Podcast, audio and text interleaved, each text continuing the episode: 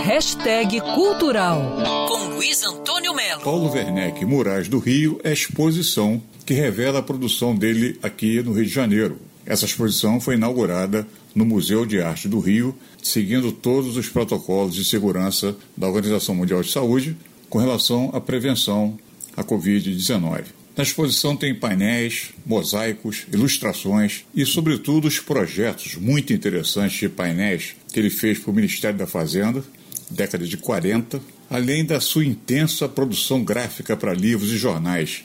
É uma exposição daquelas que fazem bem porque a gente sai desse mundo. A gente entra numa outra realidade, a realidade do Paulo Werneck, que é muito rica em traço, em cor, em devaneio.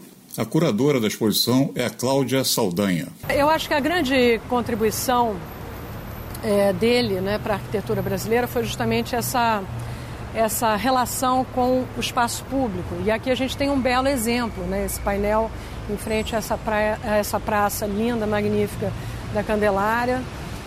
É, tem uma relação de tamanho né, e de movimento com o público que passa muito interessante, porque Muitas vezes as pessoas passam aqui com pressa, não se dão conta, né?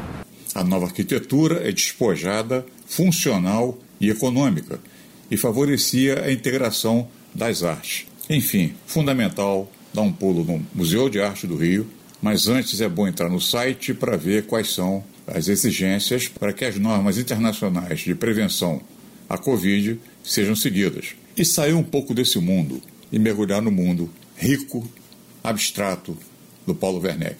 Luiz Antônio Melo para Band News FM. Quer ouvir essa coluna novamente?